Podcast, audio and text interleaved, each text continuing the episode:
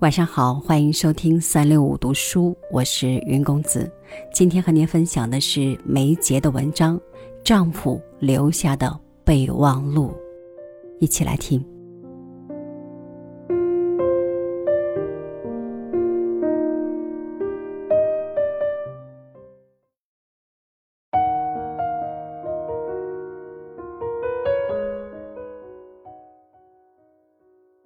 你桌子上的书。还是那么整整齐齐的摆着。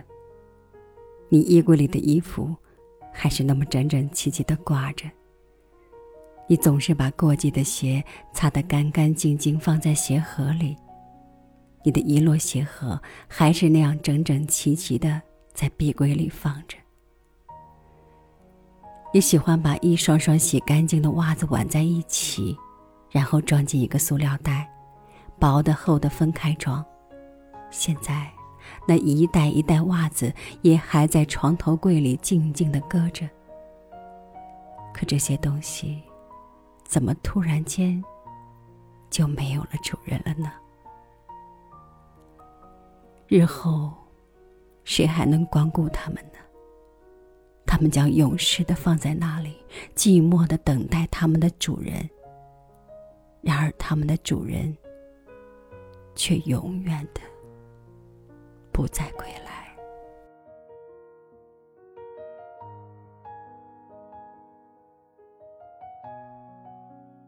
我抚摸着你的一件件衣服，我感觉到你依然英气的目光从高处俯瞰了下来。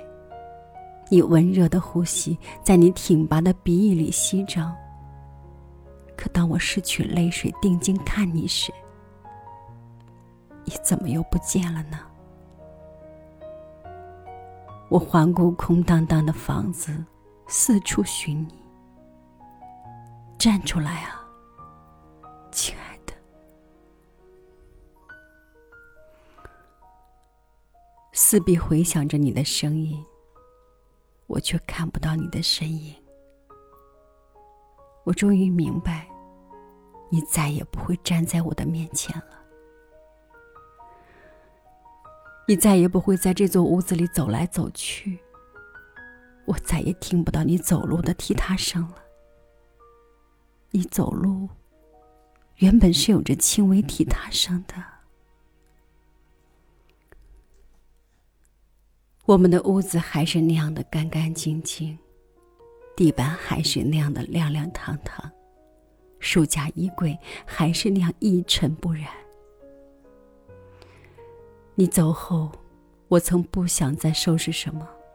我收拾的再干净，没有你分享，又有何意义？可我又想，哪里邋遢，又怎么对得起你？我总是感觉你什么时候会回来？回来时，我要用干干净净的屋子、干干净净的被子迎接你。你生前，我是这样待你。你也是这样待我的。我总是做梦般的在屋子里找你，一间一间的找。我总觉得找到了，又觉得永远都找不到。我总觉得听见了什么，又都没有听见。你总是这样痴痴的来看我，却又模模糊糊的飞逝而去。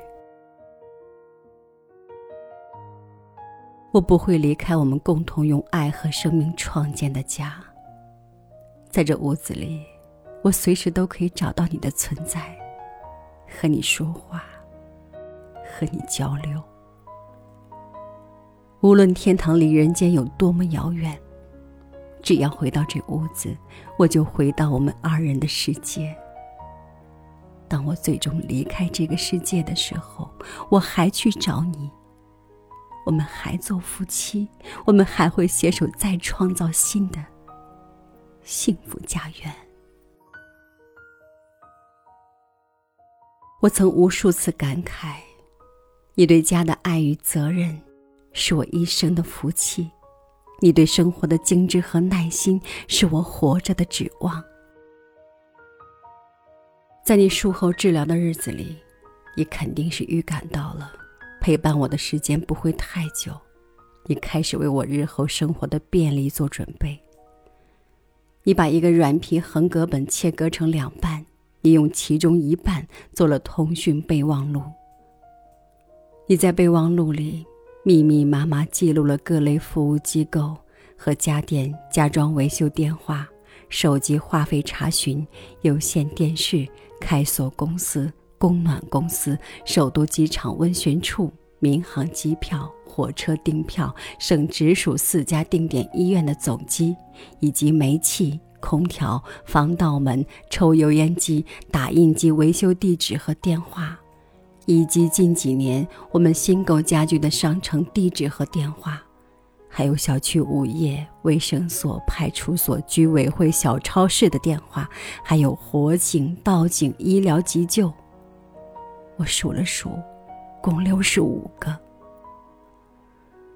你把几年前甚至十几年前一直堆放在抽屉里的各种说明书、保修卡、维修卡全部找了出来，进行了登记。你登记了满满的十页，你整理登记了好几天。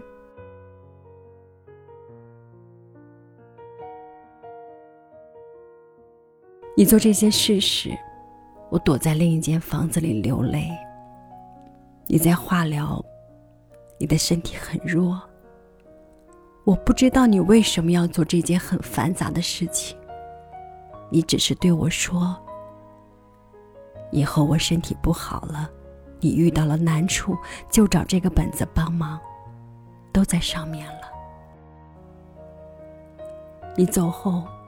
我和孩子翻看你这个十厘米乘十二厘米大的毛了边的备忘录，无不流下伤心的泪水。儿子感慨的说：“换了我们，是做不到爸爸这样的。”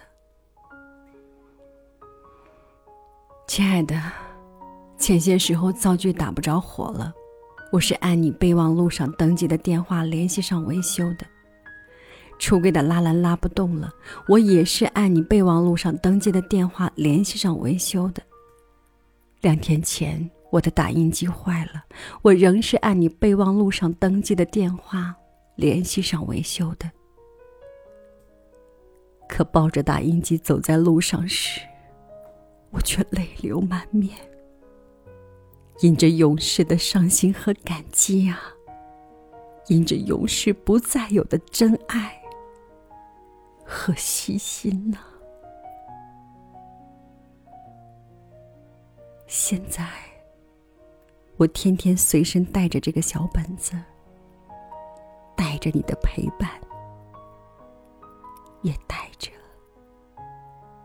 永无指望的思念。